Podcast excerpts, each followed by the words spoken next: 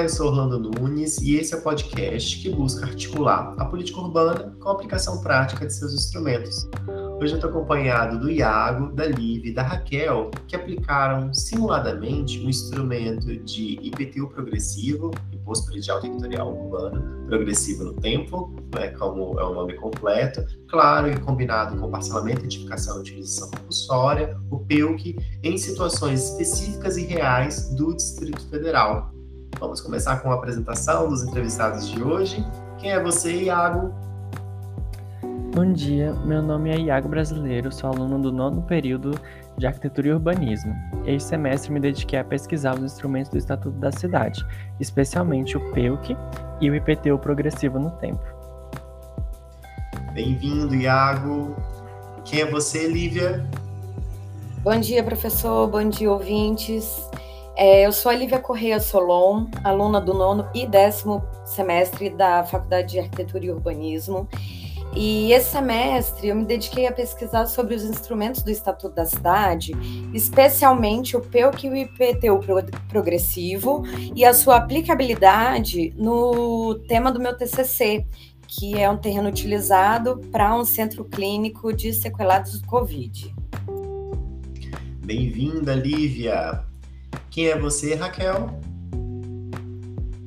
Bom dia, professor, bom dia, ouvintes. Eu sou a aluna Raquel Santos Tamietti, do nono período de Arquitetura e Urbanismo do IESB, e esse semestre eu me dediquei a pesquisar os instrumentos do Estatuto da Cidade, em específico o PEUC e uh, o, o seu instrumento sucedâneo, que é o IPTU progressivo. Bem-vinda, Raquel, bem-vinda a todos que estão nos escutando.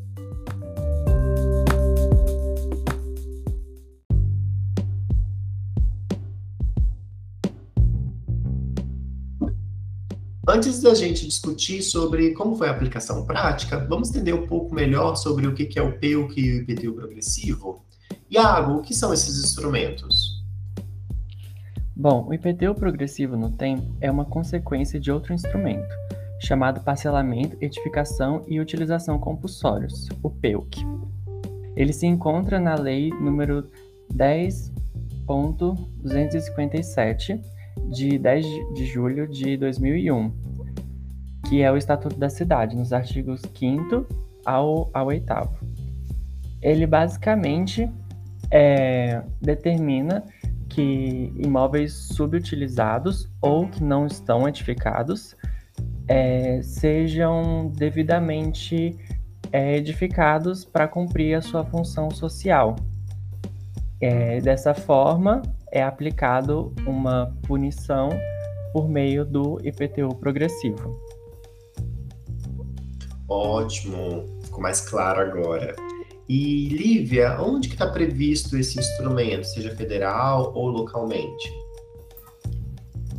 Então, é, conforme o Iago falou, ele encontra-se no Estatuto da Cidade, na Lei 10.257, no seu artigo 5 ao 8. Todavia, ele é encontrado também na Constituição Federal. No plano diretor do DF não foi localizado, então buscamos é, o assunto no plano diretor de São Paulo, que inclusive está até passando por uma reformulação. Localizamos na lei é, 16.050 de 2014, na lei 15.234 de 2010, no decreto 51.920 de 2010. E cabe ressaltar que no artigo 5 da Constituição Federal, ele traz é, o foco sobre a questão da propriedade privada, de não poder ficar abandonada ou sem a sua destinação adequada. Então, na Constituição Federal, em vários artigos, em vários capítulos, é tocado no referente assunto. No capítulo 2, é, que fala sobre a política urbana, é, a, o assunto é, é, comentado no artigo 182, no parágrafo 2. No capítulo 3, que fala sobre a política agrícola e fundiária e da reforma agrária, no, é, no artigo 186, também é explanado sobre o IPTU progressivo, e no título 7 da Ordem Econômica e Financeira, no artigo 170 também, principalmente com foco na sua função social. Então, a função social é o foco do assunto e o IPTU progressivo, ele vem para poder colocar em prática essa situação descrita na Constituição Federal. Perfeito, muito bem explicado, não é? Em que contexto ele se insere do ponto de vista legal. E Raquel, em que contexto o instrumento ele é mais potencial? Em que lugar da cidade, por exemplo? Então, é, o, o, o PEUC, né, ele vai ser melhor aplicado com, com mais eficácia em, em lugares na cidade onde a infraestrutura ela é bem servida, né? onde a, a estrutura urbana é, propende qualidade. Então, assim, a gente sabe que essa estrutura não, ela é restrita ao centro urbano e a uma mancha urbana e, e por isso que o PEUC tem que ser aplicado para garantir essa função social, que, é, que são a função social é definida como é, os imóveis urbanos devem beneficiar a coletividade e não apenas os seus proprietários. Então, é, o proprietário do imóvel urbano ele, ele, pode ser pena, ele pode ser penalizado se a propriedade estiver sendo subutilizada ou não utilizada.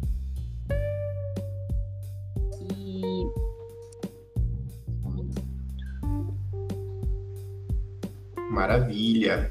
O, é de fato, isso, né, é, o ponto que a Raquel trouxe é importante destacar, porque se a gente fizer algum tipo de aplicação desse instrumento, obrigando os proprietários a construírem, a ocupar, a dar a função social da propriedade em uma área não infraestruturada, muitas vezes a gente causa o oposto do que o, se pretende o instrumento, né? porque acaba que a gente vai colocar muita gente, afinal, se a gente está ocupando, a gente está colocando pessoas, em lugares com baixa qualidade urbanística. Não é esse o objetivo, né? Como a Raquel disse, é para a gente colocar mais pessoas nas áreas onde já tem mais infraestrutura e assim otimizar a infraestrutura urbana, otimizar a cidade como um todo. É, Obrigado. Eu... Oi, Raquel. Eu entendo esse instrumento como um, um, uma ação para garantir os direitos citadinos e como uma forma de, é, de se aprimorar né, o uso da terra e o acesso à terra urbana.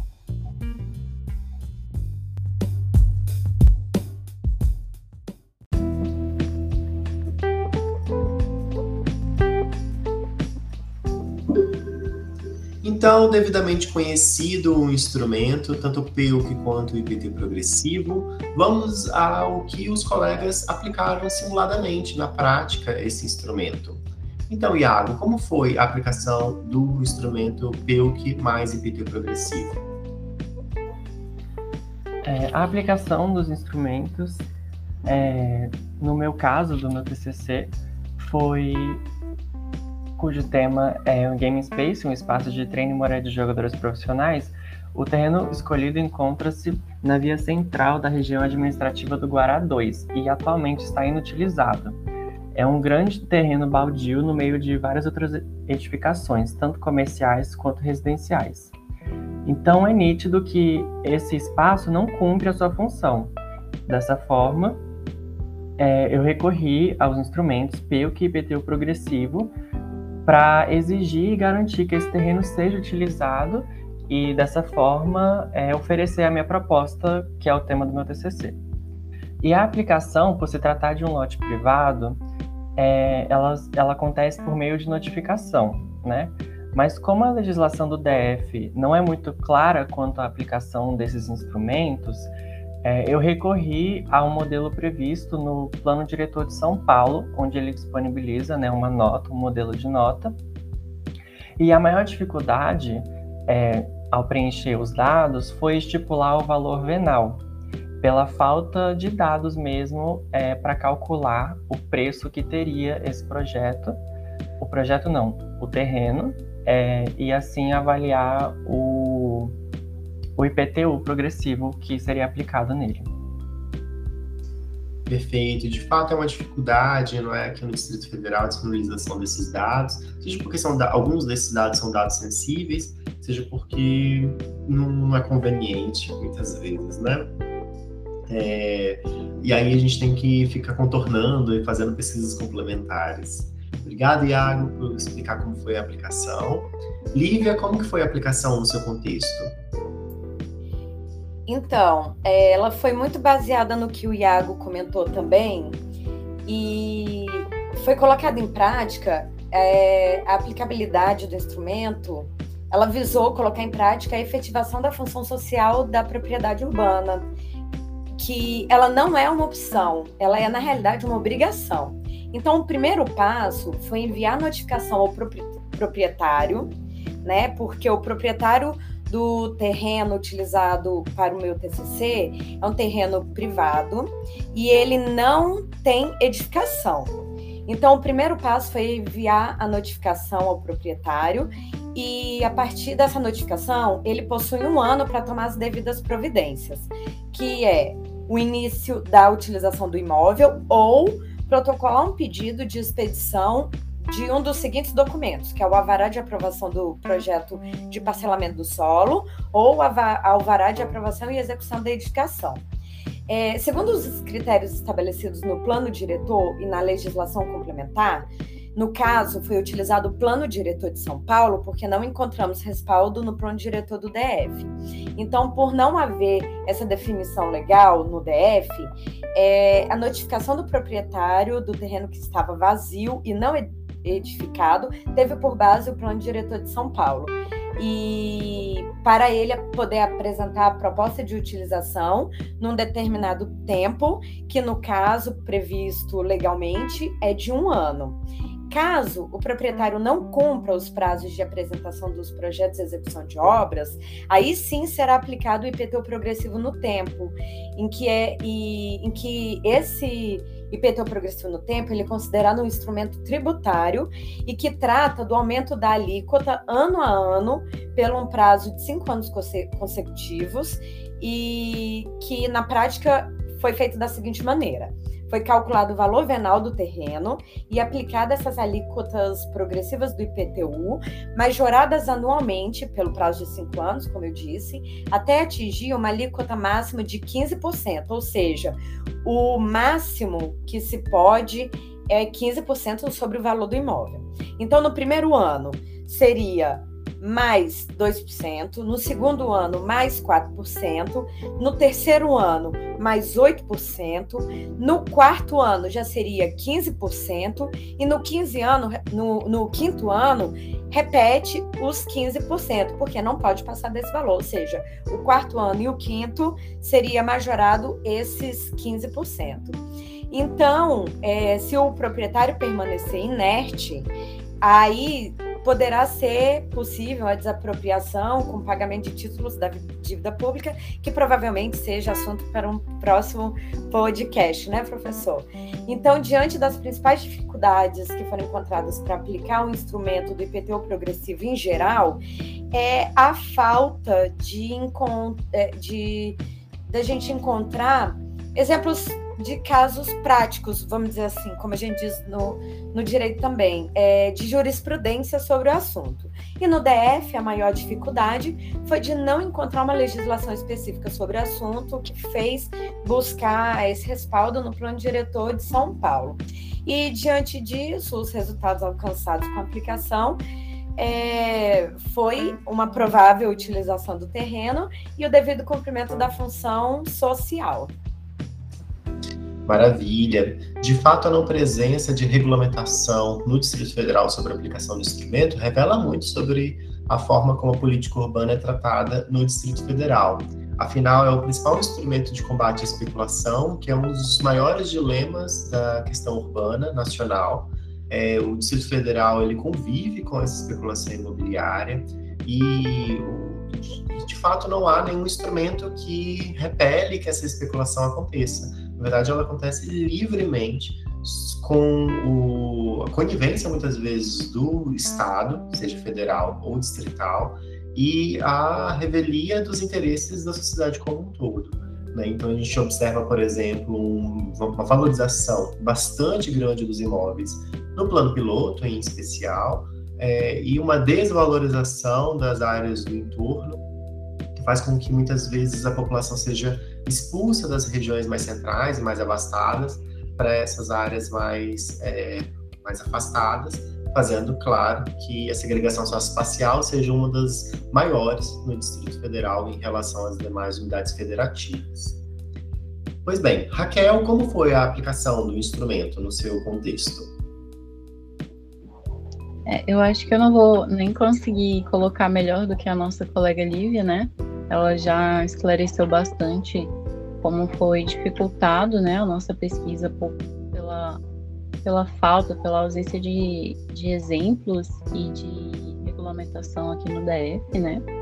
E em São Paulo a gente vê que isso já tem uma estrutura muito mais é, dinâmica, mais, é, mais desenvolvida mesmo, né?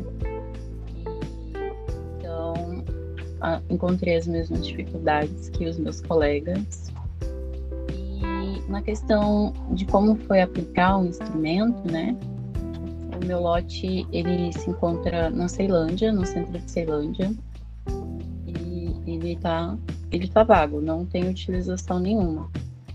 E é um, uma área dotada de infraestrutura, de equipamentos públicos muito bons, o metrô ali perto. E então é, é, eu simulei uma aplicação do PEUC da forma como a Lívia expôs, né, com, com o, a, dobrando a alíquota ano a ano, né, do IPTU, e aí eu fiz essa simulação de acordo com o valor venal, e ah, o, o, que, o que foi concluído com isso é que, assim, a, a vai, vai ser, eu vou conseguir propor ali um uso adequado e que vai aproveitar a, as qualidades desse espaço urbano, né? E vai atender melhor a, a população. E, e, e, é isso, assim que eu entendi a aplicabilidade desse instrumento. Perfeito, muito obrigado, Raquel, pela exposição. Então, de fato, os três colegas encontraram dificuldades semelhantes, ou seja, é, há uma, um indício forte de um problema generalizado no Distrito Federal sobre a, essa aplicação, efetivamente, do PEUC mais IPTU progressivo.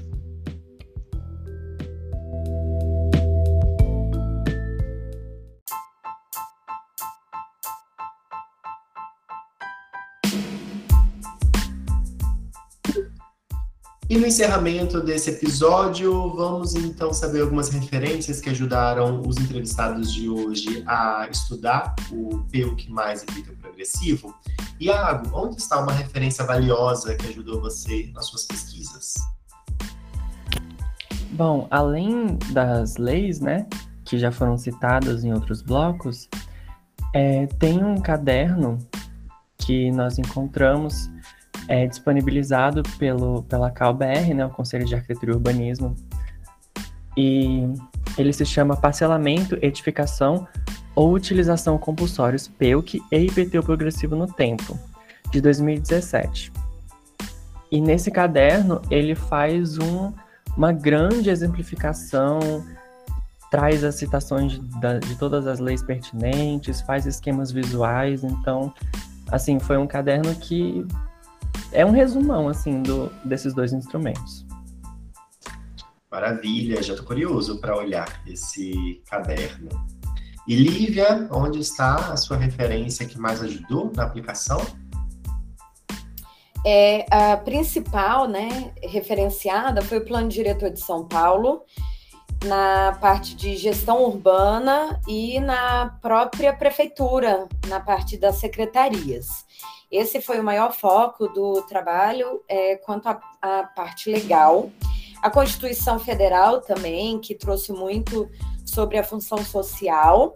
O Estatuto da Cidade, que foi o nosso marco inicial, além da Lei 16.050, a Lei 15.234 e o Decreto 51.920, que vieram como coadjuvantes.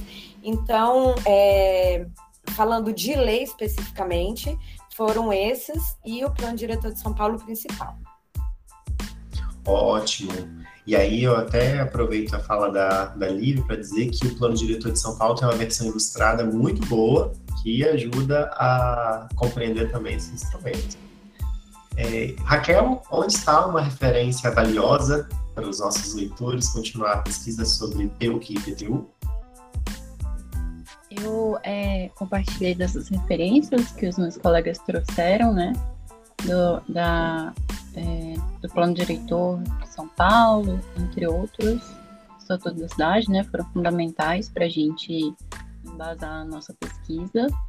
Mas eu também indico aqui é, um, um periódico, né? Da revista do programa de pós-graduação da FAUSP, que é de autoria do Denaldi, é muito bom. Chama Parcelamento, Edificação e Utilização Compulsórios, um instrumento ainda em construção. Assim, essa referência é ótima mesmo, não é? Porque ele ajuda a gente a compreender os limites é, desse instrumento e tentar aprimorá-lo, não é? Fiquei super curioso, tanto para revisitar os que eu já conheço, quanto para visitar os que eu ainda não conheço de referência.